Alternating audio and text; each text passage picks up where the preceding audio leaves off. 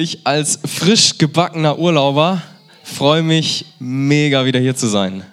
Ich war im Urlaub und dachte, ich freue mich schon auf wieder hier. Äh, obwohl der Urlaub total schön war.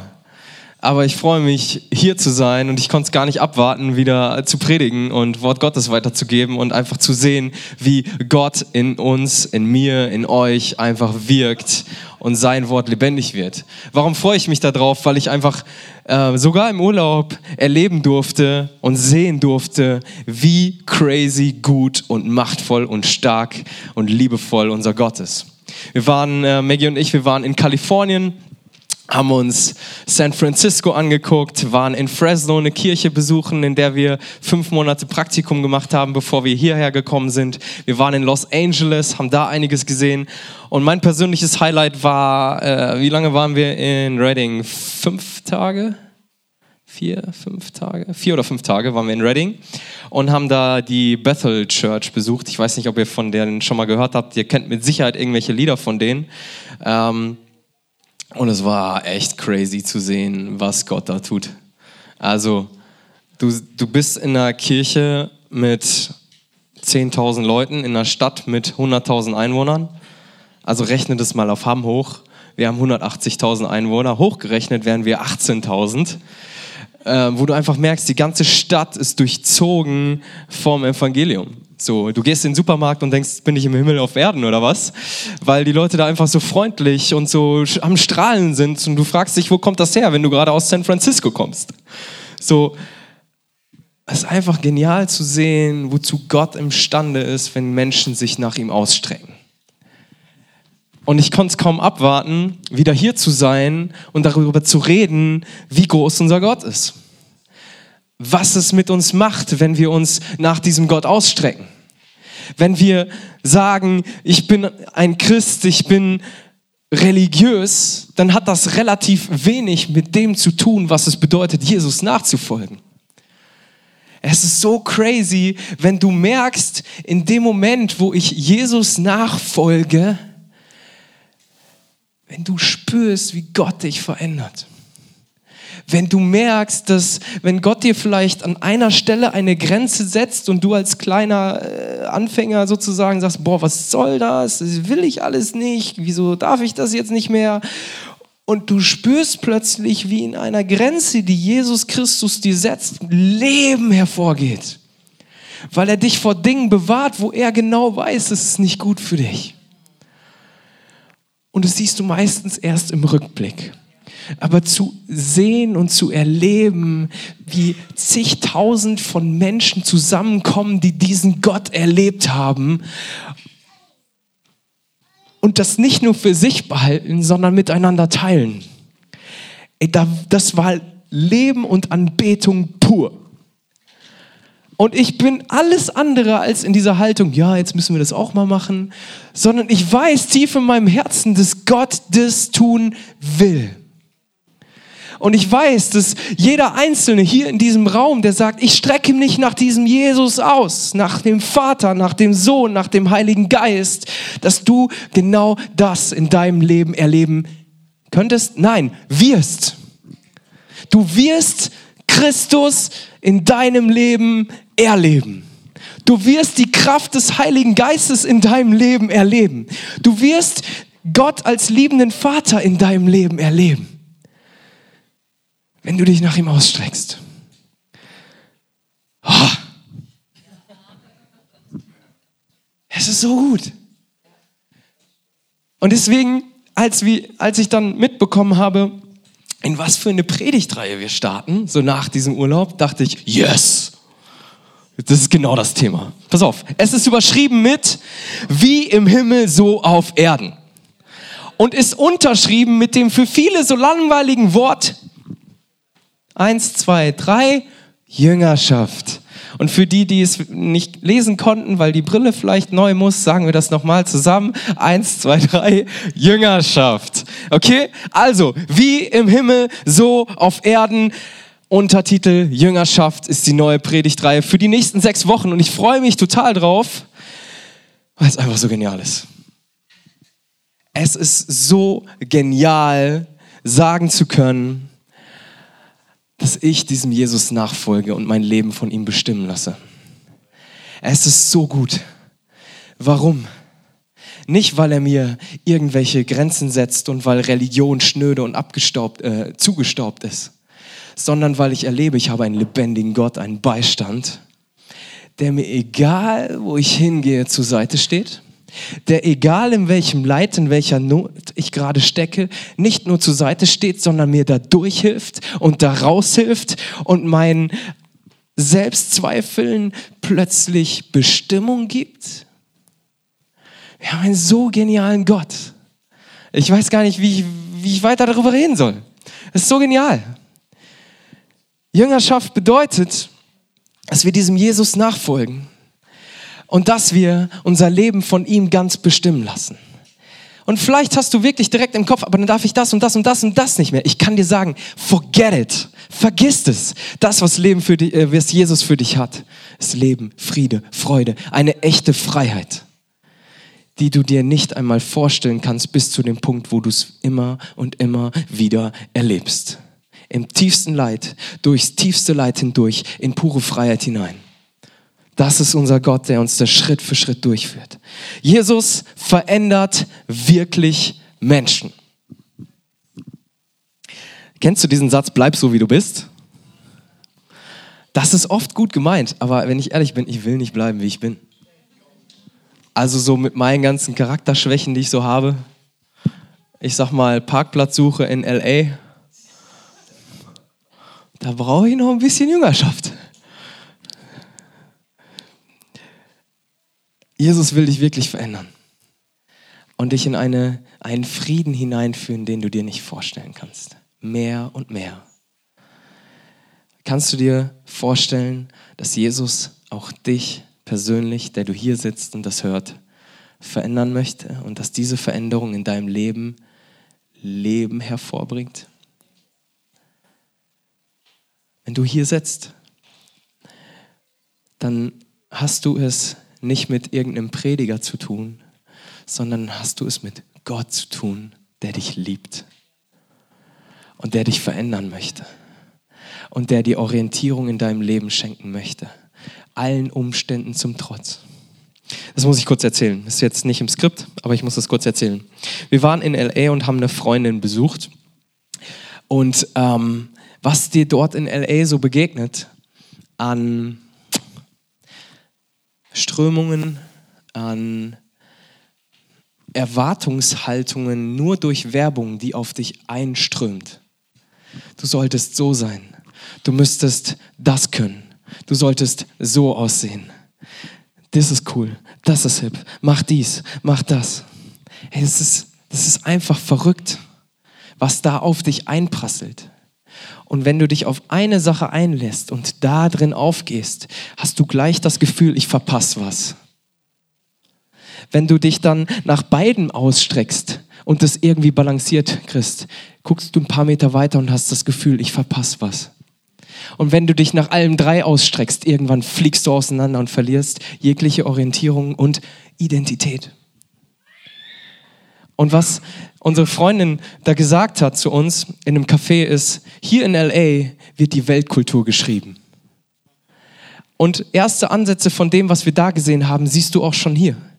Und du merkst so, wie, wie Menschen in diesem ganzen, man könnte, man müsste, man sollte, man, was auch immer, wirklich daran zerbrechen und keine Orientierung mehr haben. Und überall wird dir gesagt, du solltest perfekt sein. Du musst dem Ideal entsprechen. Aber das Geniale bei Gott und beim Thema Jüngerschaft ist, dass er genau weiß, du kannst und wirst nicht perfekt sein. Er weiß das. Und er erwartet nicht von dir, dass du irgendeinem dieser Bilder, geschweige denn seinem Bild entsprichst, weil er weiß, du kannst ihm nicht entsprechen. Weil er das weiß, musst du dich nicht mehr zerreißen, um irgendetwas zu entsprechen. Weil er das weiß und trotzdem heilig und perfekt ist, wurde Gott Mensch und starb für deine und meine Schuld. Er hat schon alles getan, damit du vor ihm perfekt bist. Damit du vor seinen Augen diesem Bild entsprichst. Weil er, wenn er dich anschaut, Jesus sieht. Weil Jesus für deine Schuld gestorben ist, sieht er nicht mehr, nicht mehr dich in deiner Schuld und in deinem Versagen, diesem Bild zu entsprechen, sondern er sieht Jesus, den perfekten, heiligen Jesus, Gott selbst, sich selbst. Und da ist diese Dreieinigkeit irgendwie so schwer zu verstehen, aber es ist so herrlich. Gott stirbt für dich, damit du diesen Stretch nicht mehr hast und wirkt durch die Kraft seines, seines Heiligen Geistes in dir, um dir zu helfen, ihm ähnlicher zu werden. Step by Step by Step by Step. Aber er weiß, du wirst nicht perfekt sein, aber er begleitet dich trotzdem dahin, dass du ihm ähnlicher wirst. Und dieser Prozess des ähnlicher Werdens, mehr zu werden wie Jesus, ist so schön. Es ist so schwer, das zu beschreiben, aber wir werden das in den nächsten Wochen noch ein bisschen uns genauer angucken. Und bei dem Ganzen ist ein Punkt so wichtig. Tut mir leid, dass ich so ein bisschen hin und her springe, aber das Thema begeistert mich einfach. Veränderungen, wenn wir sagen, wir wollen Jesus ähnlicher werden, wir wollen jünger sein, wir wollen mehr werden wie er, das passiert nicht automatisch. Gott verändert uns nicht über unseren Kopf hinweg. Sprich, wenn wir sagen, Jesus, ich möchte dir ähnlicher werden, dann bedeutet es auch, ja, dann bedeutet das genau das. Wir geben unser Ja dazu, dass Gott in uns wirkt. Und wir gehen auch, ich sag mal ganz schnöde, Gehorsamsschritte. Wir sagen, Jesus, wenn, wenn du das so siehst, dann will ich danach handeln. Und das ist manchmal ganz schön herausfordernd. Aber das zu sehen, wie Menschen, die diesem Jesus nachfolgen, verändert werden durch simple Gehorsamsschritte. Hey, wenn du das siehst, und es gibt einige hier in diesem Raum, wo du es sehen kannst, dann, dann denkst du nicht mehr länger darüber nach, ob ich das wirklich will, sondern sagst, let's do it. Auch wenn ich das jetzt noch nicht verstehe, ich will diesem Jesus hinterher. Ich will ihm nachfolgen. Ich will ihn immer besser kennenlernen. Und das Ganze, und das ist genauso wichtig und habe ich genauso crazy deutlich gesehen, können wir nicht aus eigener Kraft. Aus eigener Willensanstrengung schaffst du es niemals, Gott auch nur ein Stückchen ähnlicher zu werden. Es geht nicht. Was wir dafür brauchen, ist die Kraft des Heiligen Geistes. Wenn wir sagen, Jesus, ich will ähnlicher werden, brauchen wir die Kraft des Heiligen Geistes. Wie kommt Geisteskraft in unser Leben? Was denkt ihr? Denkt mal kurz drüber nach. Wie kommt diese Kraft Gottes, die Kraft des Heiligen Geistes, um ihm ähnlicher zu werden, um ihm nachzufolgen, um Jüngerschaft zu leben? Wie kommt diese Kraft des Heiligen Geistes in dein Leben hinein? Denk mal kurz drüber nach.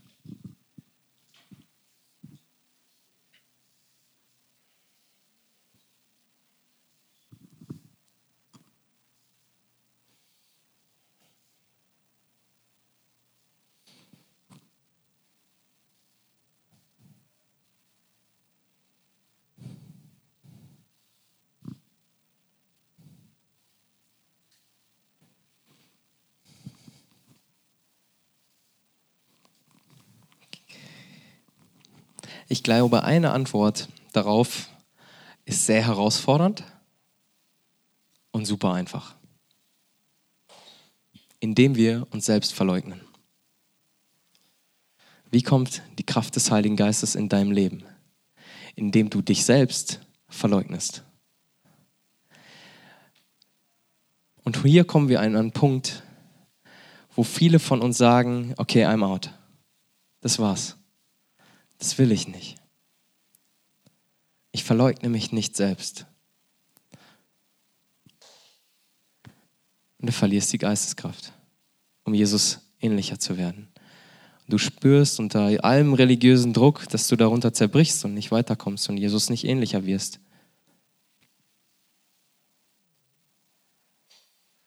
Da, an solchen Stellen ist die Bibel so klar.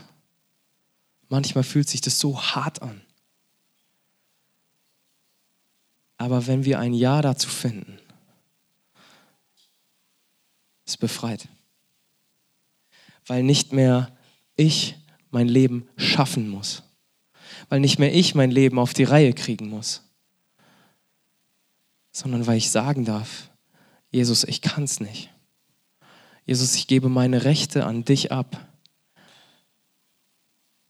Und weil du dann erlebst, dass plötzlich er in dir lebt. Mit der Kraft seines Heiligen Geistes. Und das, was zuvor unmöglich erschien, wird plötzlich freigesetzt. Es bedeutet, dass wir nicht mehr nach den Maßstäben handeln und anders vorgehen, als es diese Welt tut. Ein ganz einfaches Beispiel. Wenn ich ständig damit zu kämpfen hätte, dass ich schlecht über Person XY rede. Und ich mache das immer wieder. Dann kann ich mir überlegen, halte ich daran fest, weil ich ein Recht darauf habe, weil die Person echt doof ist. Ich meine, guck dir den nochmal an. Schau mal, was der so macht. Das geht ja gar nicht. Oder erkenne ich an, Jesus sagt, liebt eure Feinde, vergebt wieder und wieder und wieder und wieder, vergebt einander eure Schuld.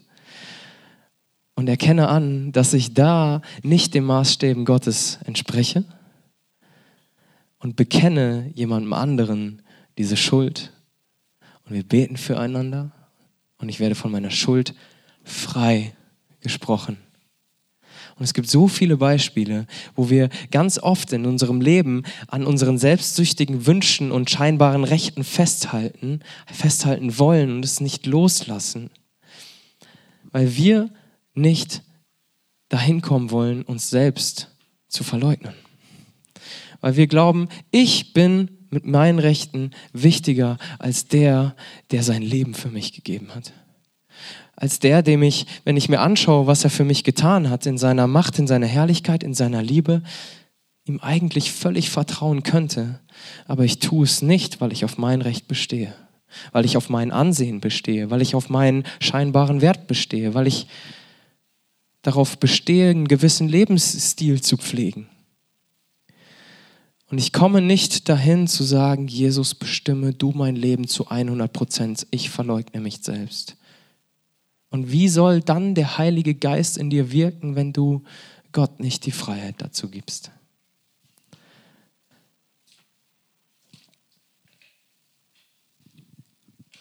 Hm, anderes Beispiel könnte zum Beispiel, anderes Beispiel könnte zum Beispiel mh, die Taufe sein. Ähm, dass wir ganz lange schon mit Jesus unterwegs sind, aber diesen Schritt nicht gehen wollen, weil das würde bedeuten, dass wirklich mein alter Mensch stirbt. Wieder Selbstverleugnung. Ich sage, ich mit meiner Schuld bin gestorben für Christus, äh, für das Gesetz. Durch Christus bin ich befreit. Und ich gebe mein altes Leben nicht aus der Hand. Ich sage, nein, ich will mich noch nicht taufen lassen, weil ich weiß noch nicht, ob ich wirklich mit diesem Jesus leben will.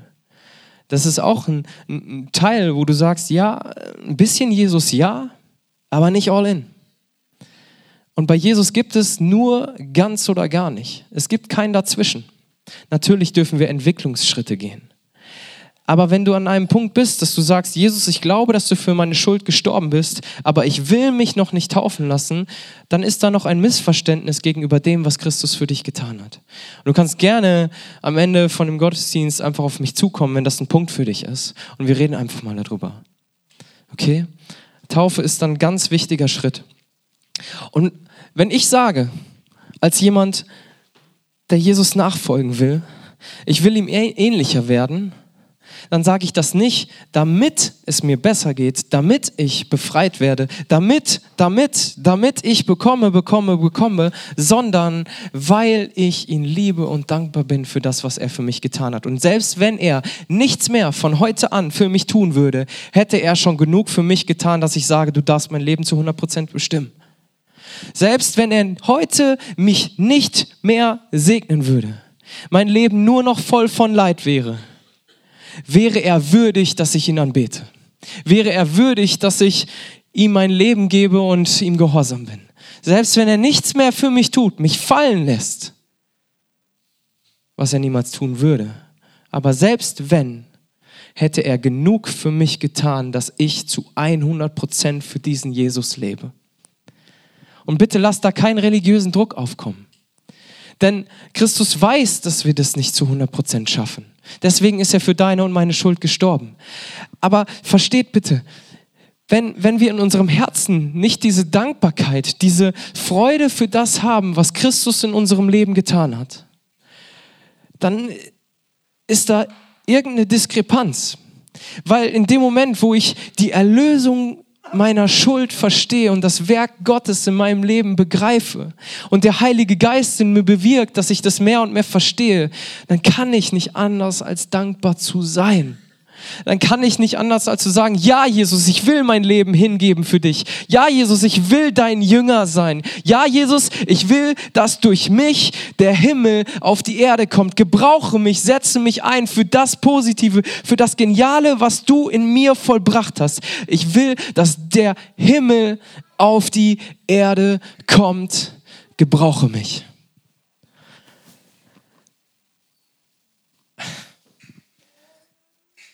Natürlich spüren wir das nicht immer so.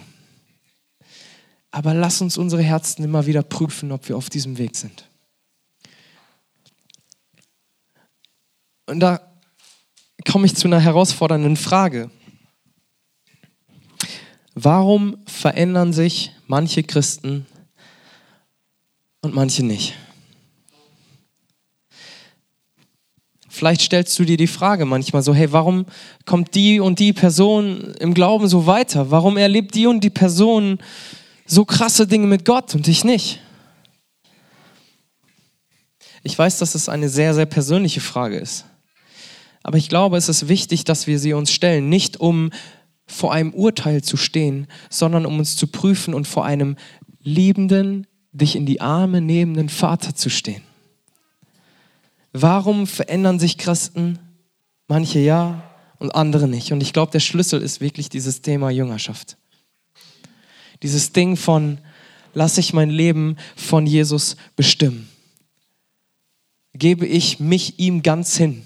Sage ich, du hast Kontrolle über jeden Bereich meines Lebens oder halte ich noch etwas zurück? Vertraue ich ihm zu 100 Prozent oder halte ich noch etwas zurück? Glaube ich, dass dieser Jesus, der für mich am Kreuz gestorben ist, es wirklich gut mit mir meint oder eigentlich nicht? Glaube ich, dass meine Schuld mir wirklich vergeben ist und dass der Heilige Geist in mir wohnt oder eigentlich nicht? Will ich Jesus nachfolgen? Oder eigentlich nicht? Wie treffe ich meine Entscheidung? Wir sind nicht dazu berufen, passiv zu sein und die Arme zu verschränken, ja, und zu sagen, schön Gott, mach du mal, so, sondern weil wir Gott lieben und dankbar sind für das, was er für uns getan hat, dürfen wir die Entscheidung treffen, ihn in uns wirken zu lassen und die Veränderung, die er im Sinn hat, in uns zu bewirken. Aber es ist eine aktive Entscheidung, die auch Gehorsamsschritte mit sich bringt. Weil wir Gott lieben, weil wir ihm dankbar sind. Jüngerschaft ist so ein Privileg. Diesem Jesus nachzufolgen ist so ein Privileg. Ich meine, stell dir mal vor, du darfst dem höchsten Herrn der Herren hinterherlaufen. Wie genial ist das? So viele Leute laufen irgendwelchen Vorbildern hinterher und rennen echt in den Abgrund. Aber wir dürfen dem Herrn der Herren nachfolgen, der uns zu Leben, Friede, Freiheit und Geborgenheit führt. Schauen mal eben in zwei Bibeltexte rein. Matthäus 6, Vers 10 und danach Matthäus 16 ab Vers 21. Also wenn ihr eine Bibel dabei habt, tuschelt sie mal eben raus, lasst es rascheln oder tippt auf eurem Handy rum. Und dann gucken wir uns an Matthäus 6, Vers 10 und dann Matthäus 16, 21 bis 26. Und bevor wir da reingehen, wenn wir uns selbst und unsere egoistischen Wünsche sterben lassen, wenn wir Jesus mehr vertrauen als uns selbst, wenn wir das tun, dann wird das zu Leben führen. Und diese beiden die Bibeltexte werden uns jetzt ein bisschen herausfordern, okay? Matthäus 6,10. Dein Reich komme, dein Wille geschehe, wie im Himmel so auf Erden. Wer kennt's? Vater unser im Himmel, geheiligt werde dein Name, dein Reich komme und so weiter. Dein Reich komme, dein Wille geschehe, wie im Himmel so auf Erden. Hey, und was steckt da drin? Obacht. Was steckt da drin? Ich verleugne mich selbst. Warum? Nicht mein Wille geschieht, sondern wessen?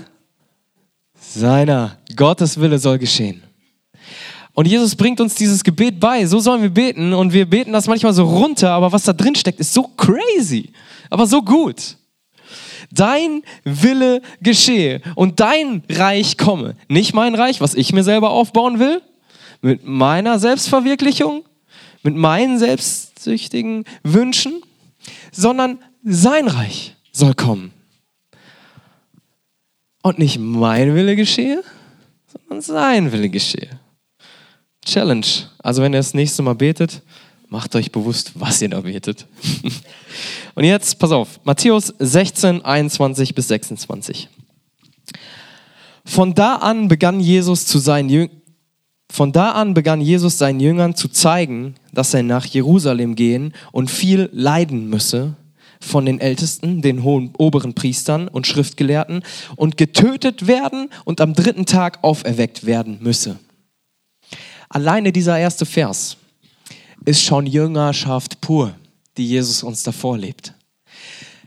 Wenn wir sagen, Jesus, ich folge dir nach, das heißt nicht, um das mal in aller Klarheit zu sagen, dass es uns dann von dem Zeitpunkt an immer nur gut gehen wird und wir mit keinem Leid mehr konfrontiert werden und Jesus jedes Leid von uns abhalten wird. Das heißt es in Klammern leider nicht. Wenn wir Jesus nachfolgen, dann bedeutet das, dass wir unabhängig von den Umständen ihm dennoch folgen wie die Umstände auch sind, Jesus, das, was du für mich gegeben hast, ist so kostbar, dass ich dir trotzdem dahin folge, wo du mich hinsendest. Und wenn es Leid bedeutet und wenn ich vorher weiß, dass es Leid bedeutet, folge ich dir trotzdem.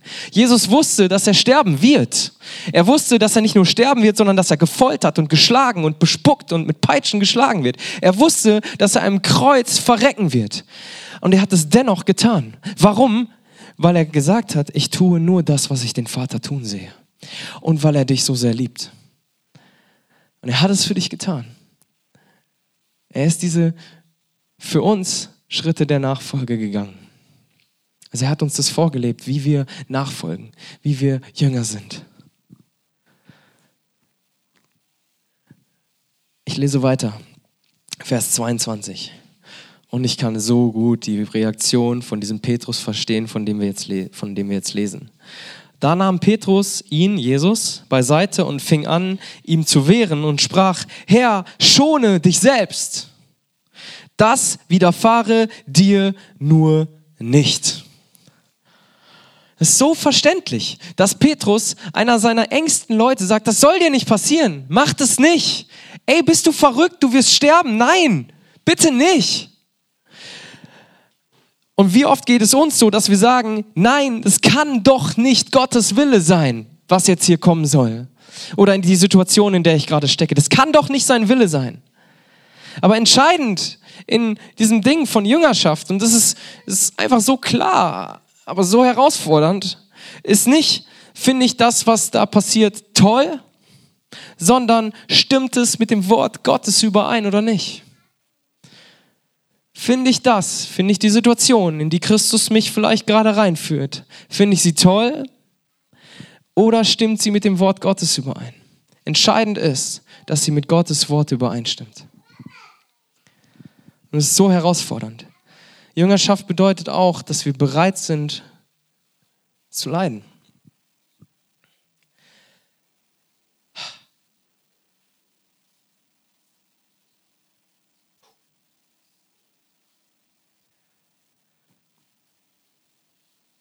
Wenn du die Bibel durchschaust und dir die Glaubenshelden anguckst, so ein Petrus oder ein Paulus oder Timotheus oder König David, als Gott sie berufen hat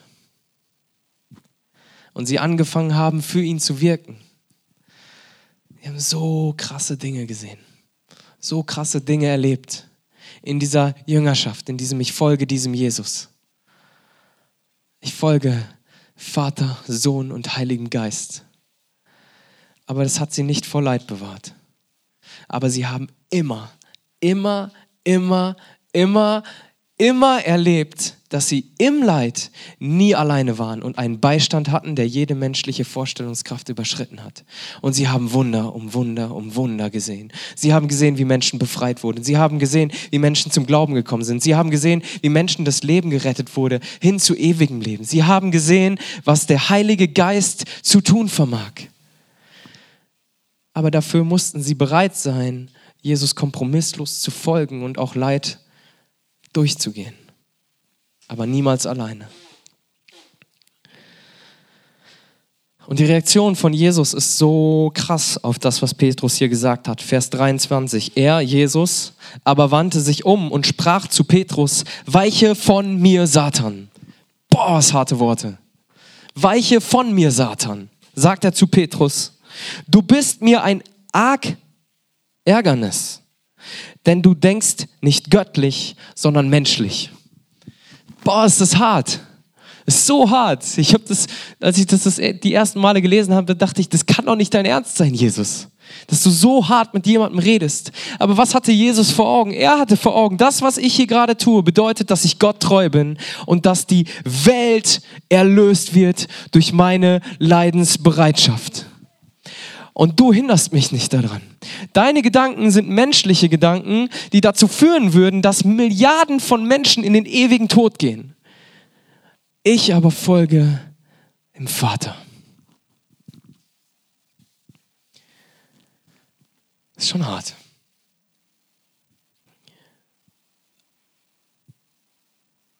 Ist echt hart. Muss man einfach mal so sagen. Aber die Perspektive Gottes für uns in Nachfolge, in Jüngerschaft, ist eben Leben, Freiheit, Freude für andere Menschen, die Jesus noch nicht kennen. Und für dich persönlich. Und ich will uns heute einfach ermutigen, dass wir nicht menschlich denken, nicht so sehr uns von der Welt um uns herum beeinflussen und steuern lassen, sondern dass wir göttlich denken und schlicht und einfach Jesus nachfolgen. Da sprach Jesus zu seinen Jüngern, wenn jemand mir nachkommen will, so verleugne er sich selbst und nehme sein Kreuz auf sich und folge mir nach. Ich lese das nochmal. Wenn jemand mir nachkommen will, so verleugne er sich selbst und nehme sein Kreuz auf sich und folge mir nach. Denn wer sein Leben retten will, der wird es verlieren. Wer aber sein Leben verliert, um meinetwillen, der wird es finden. Denn was hilft es dem Menschen, wenn er die ganze Welt gewinnt, aber sein Leben, und damit ist das ewige Leben gemeint, verliert? Oder was kann der Mensch als Lösegeld für sein Leben schon geben? Das ist verrückt. Aber ich liebe es, dass Gott hier so klar ist, weil es mir Orientierung gibt. Ich liebe es, wenn in der Bibel klare Worte benutzt werden, weil ich weiß, dass diese Worte zu Leben führen. Und wenn das so ein Wischiwaschi-Ding wäre, wüsste ich nicht, wie ich mich orientieren soll, wüsste ich nicht, wo ich Leben finden soll. Aber wenn hier steht, wenn du dein Leben retten willst, wenn du ewiges Leben haben willst, dann bedeutet das für dich, verleugne dich selbst und nehme dein Kreuz auf, sich, auf dich und folge mir nach. Dann weiß ich, was ich zu tun habe. Und dann weiß ich, dass die Perspektive darin so gut ist. Gott hat mich durch Leiden hindurchgeführt, an denen ich ohne ihn zerbrochen wäre. Und raus aus diesem Leid bin ich nicht nur irgendwie durchgeschlittert, sondern bin ich gestärkt und voller Kraft und voller Glauben rausgekommen. Das kann nur Gott.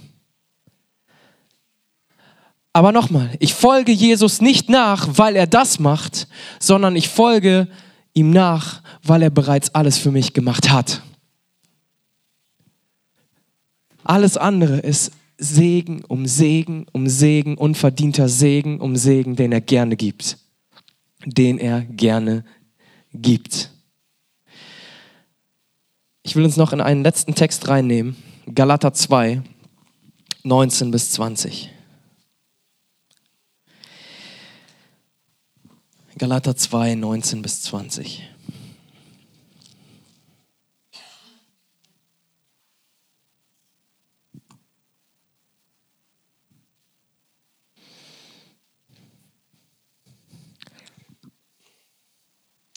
Nun bin ich aber durch das Gesetz, dem Gesetz gestorben, um für Gott zu leben. Ich bin mit Christus gekreuzigt und nun lebe ich, aber nicht mehr ich selbst, sondern Christus lebt in mir. Was ich aber jetzt im Fleisch lebe, das lebe ich im Glauben an den Sohn Gottes, der mich geliebt und sich selbst für mich hingegeben hat. Weil es gar nicht so einfach ist, das zu begreifen, lese ich uns das nochmal vor. Nun bin ich aber durch das Gesetz, dem Gesetz gestorben. Damit ist gemeint, dass wir diese religiösen Pflichten aus dem Alten Testament, ja, das ist im Grunde das Gesetz. Ich könnte da noch viel mehr darüber erklären, aber das nur mal in Kürze. Nun bin ich aber durch das Gesetz, dem Gesetz gestorben, um für Gott zu leben. Und das ist hier so entscheidend. Ich bin mit Christus gekreuzigt und nun lebe und nun lebe ich aber nicht mehr ich selbst, sondern Christus lebt in mir. Das heißt, ich bin gestorben, um für Gott zu leben. Und wie geht das? Christus lebt in mir.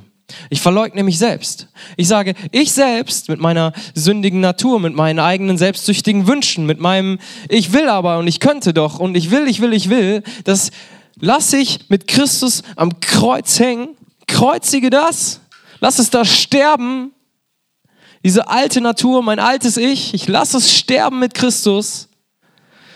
Und von jetzt an lebe ich für Gott. Und wie? Weil Christus in mir lebt. Nicht mehr ich lebe, sondern er lebt in mir. Hey, und wie genial ist das bitte? Wie befreiend ist das bitte, wenn ich plötzlich weiß, Gott der Allmächtige lebt in und durch mich. Boah, das sind Dimensionen, ey, das, das, können wir uns nicht vorstellen. Und ich glaube, wir haben nur einen klitzekleinen Bruchteil davon verstanden und begriffen, was das bedeutet, dass Christus in dir lebt, in mir lebt. Christus lebt in dir. Boah, lass das mal an dich ran. Wahnsinn.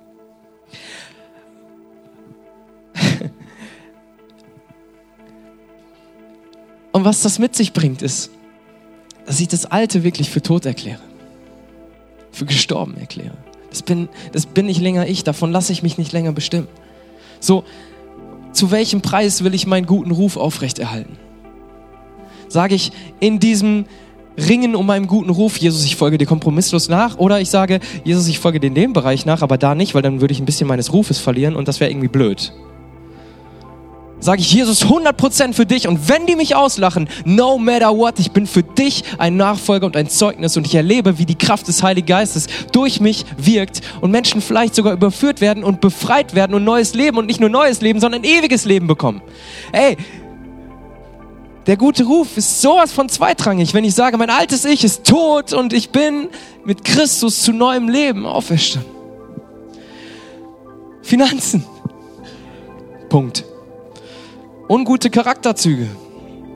Wie gehe ich damit um? Lästern, schmollen, launisch reagieren, Faulheit, Geiz. Das sind alles Dinge, die will ich nicht länger verteidigen und rechtfertigen, sondern die gehören für mich ans Kreuz. Und ich will es nicht mehr. Ich will Jesus. Ich will diese Charakterzüge von ihm neu formen lassen. Ich weiß, das braucht manchmal Zeit, aber ich will Jesus. Ich will leben. Das Alte ist vergangen, siehe, Neues ist geworden.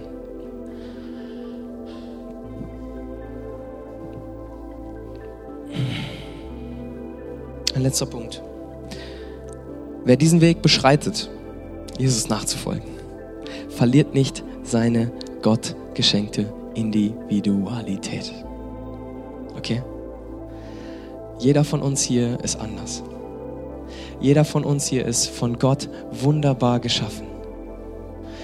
Jeder von uns hier ist individuell, weil Gott es liebt, uns so unterschiedlich zu schaffen und miteinander so ein richtig schöne, schönes Miteinander zu schaffen. Ihr wisst, wie ich es meine. Gott kann das und er liebt es, das zu tun. Gott hat uns so gemacht und so gewollt, wie wir sind. Wir dürfen alle in unserer Eigenart, und hier kommt der Stretch, Christus ähnlich werden. Wir dürfen immer mehr so werden, wie er sich dich ausgedacht hat. Wenn du in der Welt immer wieder hörst, werde die beste Version von dir selbst,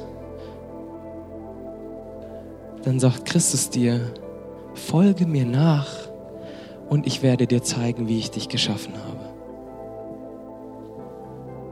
Es ist so befreiend, wenn du nicht mehr diesen Druck hast, ich muss, ich muss, ich muss und erleben darfst, was es bedeutet, wenn du nicht mehr von, wenn du kommst von ich muss zu ich darf und ich will wirklich, weil die Kraft des Heiligen Geistes in mir lebt. Das ist ein Unterschied wie Tag und Nacht und nachdem ich persönlich mich auch immer weiter ausstrecken möchte, weil in den Momenten, wo ich das erlebe und begreife, ich mich wirklich frei fühle und in den Momenten, wo ich das vergesse und zur Seite schiebe, mich wirklich beklemmt fühle. Aber Christus hat für mich und für dich eine Freiheit, die du dir vielleicht nicht vorstellen kannst.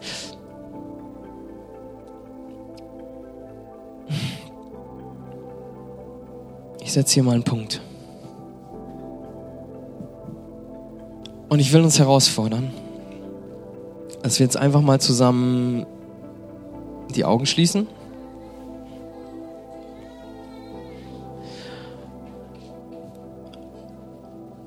Und uns einfach mal an dem, was wir gerade gehört haben, einfach mal unser Herz prüfen. Du und Gott. Jesus, will ich dir wirklich nachfolgen?